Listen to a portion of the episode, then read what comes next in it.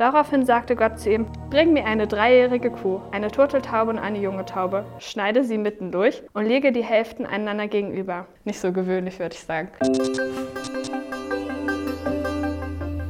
Ich habe letztens eine richtig gute Predigt gehört und weil sie mich so berührt und mitgenommen hat, möchte ich auch heute einen Teil davon erzählen. Und zwar ging es in der Predigt um Gottes Bund mit Abraham. Und bevor wir anfangen, ist es vielleicht gut zu wissen, was ein Bund überhaupt ist. Und zwar ist es sowas wie ein Vertrag oder ein Eid zwischen zwei Parteien.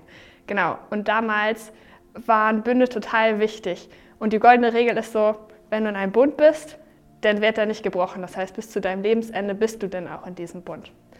Genau. Und heute geht es halt um diesen Bund von Gott mit Abraham. Und das steht im 1. Mose 15. Und ich möchte euch jetzt ein paar Auszüge davon vorlesen. Er führte Abraham aus dem Zelt nach draußen und sagte zu ihm, Schau dir den Himmel an und versuche die Sterne zu zählen. Genauso werden deine Nachkommen sein, unzählbar. Abraham nahm dieses Versprechen ernst. Er setzte sein ganzes Vertrauen auf den Herrn und so fand er Gottes Anerkennung. Daraufhin sagte Gott zu ihm, ich bin der Herr, der dich aus der Stadt Ur herausgeführt hat, um dir dieses Land hier zu geben. Herr mein Gott, erwiderte Abraham, Woher soll ich wissen, dass dieses Land einmal mir gehört? Darauf bekam er zur Antwort, Bring mir eine dreijährige Kuh, eine dreijährige Ziege, einen dreijährigen Schafbock, eine Turteltaube und eine junge Taube, schneide sie mitten durch und lege die Hälften einander gegenüber. Nur die Taube zerteile nicht. Abraham tat, was Gott ihm befohlen hatte. Und als Raubvögel sich auf die Tiere stürzten, verscheuchte er sie. Die Sonne war inzwischen untergegangen und es war dunkel geworden. Da sah Abraham einen rauchenden Ofen und eine Flamme fuhr durch den Fleischstücken hindurch. So schloss der Herr ein Bund mit Abraham. Genau, was da genau passiert. Also, Gott sichert Abraham zu, dass er super viele Nachkommen haben wird. Und Abraham denkt sich dann so, wo soll ich überhaupt wissen, dass Gott sein Versprechen einhält? Und dann passiert schon das erste Komische, meiner Meinung nach dass Gott sagt, hey, nimm ein paar Tiere, töte sie und schneide sie in der Mitte durch, leg sie in einen Gang. Nicht so gewöhnlich, würde ich sagen. Warum tut er das? Damals war es üblich, dass wenn du einen Bund sozusagen schließt, dass du halt Opfertiere nimmst, sie tötest und halt in diesen Gang sozusagen deponierst und mit deinem Partner oder mit der anderen Partei des Bundes durch diesen Gang gehst, um halt diesen Bund, diesen Pakt zu schließen, symbolisch. Und wenn wir das jetzt wissen, ähm, fällt mir noch etwas auf, was ich viel komischer finde. Und zwar steht da dann nicht drin, ja, Abraham und Gott, die sind voll zusammen durch diesen Gang gegangen und haben diesen Bund sozusagen besiegelt, ähm, sondern in einer anderen Übersetzung heißt es auch, dass Abraham einfach einschläft.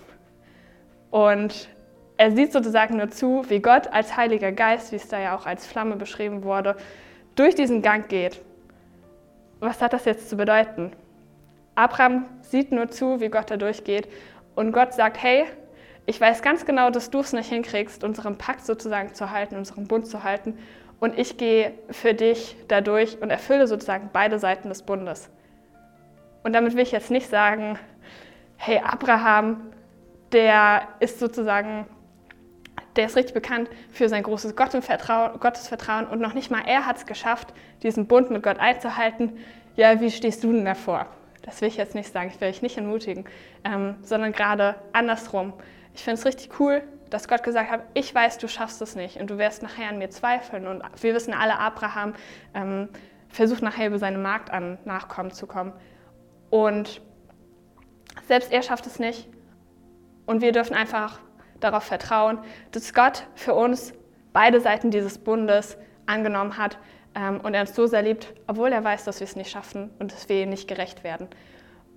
Und gerade dafür ist ja auch Jesus am Kreuz für uns gestorben, damit er sozusagen stellvertretend, äh, stellvertretend den Teil des Bundes, den wir eigentlich einlösen sollten, genau, ähm, ja, einfach für uns stellvertretend den einnimmt. Genau, und so möchte ich euch einfach ermutigen zu sagen, Abraham hat es nicht geschafft und wir können auch auf Mose schauen oder David oder alle anderen großen Leute aus der Bibel und nicht zu sagen, ja, wenn ich so wäre wie die, hätte ich solch Gottes Vertrauen, wäre ich so krass mit Gott unterwegs. Mensch, ich hätte es echt raus und Gott wird mich richtig segnen, sondern gerade andersrum. Wir sind alle gleich vor Gott Und in der Bibel steht, wir sind alle Sünder und wir brauchen alle seine Hilfe.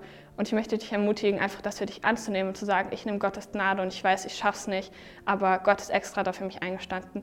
Und er geht für mich durch diesen Gang und nimmt beide Seiten des Bundes sozusagen ein. Und ich darf jeden Tag wieder neu äh, einfach zu ihm kommen und sagen, ich brauche jetzt deine Gnade, ich brauche deine Hilfe. Und Gott hat schon längst beide Seiten sozusagen eingenommen.